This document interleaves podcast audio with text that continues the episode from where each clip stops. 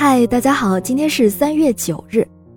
一八二三年三月九日，六十三岁的圣西门感到极度不安，他由痛苦到绝望，由绝望到愤怒，他再也不能控制自己，愤然的举手枪对准了自己的脑袋。这位圣西门是谁？他为什么要自杀呢？这位圣西门是十九世纪初叶法国杰出的思想家。马克思、恩格斯把他同傅立叶、欧文并列为三大空想社会主义者。圣西门出生于巴黎一个封建贵族家庭，从小就受过良好的教育，特别爱好研究哲学。他的身份在法国是一个伯爵。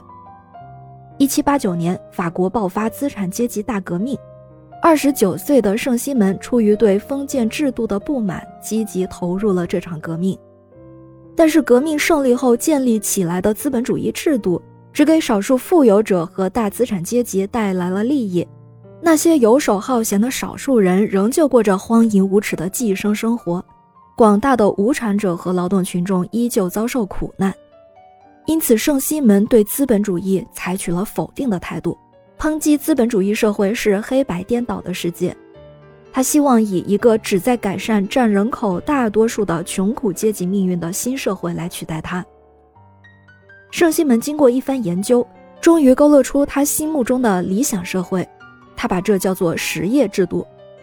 在这个制度下，人人要劳动，人人有劳动权，没有失业现象，实行按能力计报酬、按功效定能力的原则。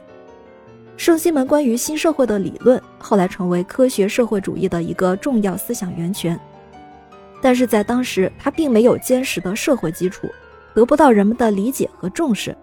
他还经常受人奚落，四处碰壁，并且由于他实际经营不善，家庭也破了产，幸而靠他原来的仆人收留，才勉强度日。不久之后，他的仆人去世，他更加潦倒。于是他对社会失去信心，对自己举起了手枪。不过圣西门并没有死在自己的自杀事件中，高明的医术将他从死神手里抢救过来，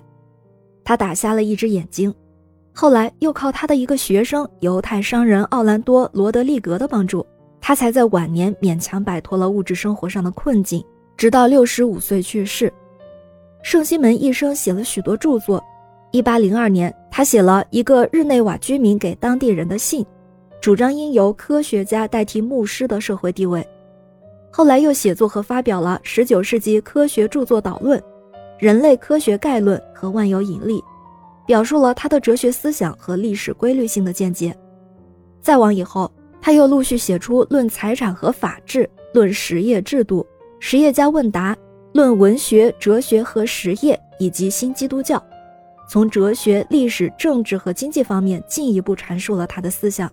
形成了一套系统的空想社会主义思想体系。圣西门设想，在未来的新社会中，人人都要劳动，没有游手好闲、不劳而获的人。他相信，只要大家都接受这个理想，新的社会就一定会实现。圣西门的设想是美好的，包含着社会主义的成分。而他的著作也成为了人类文化宝库中一份珍贵的思想遗产。感谢您收听今天的故事，咩咩 Radio 陪伴每一个今天。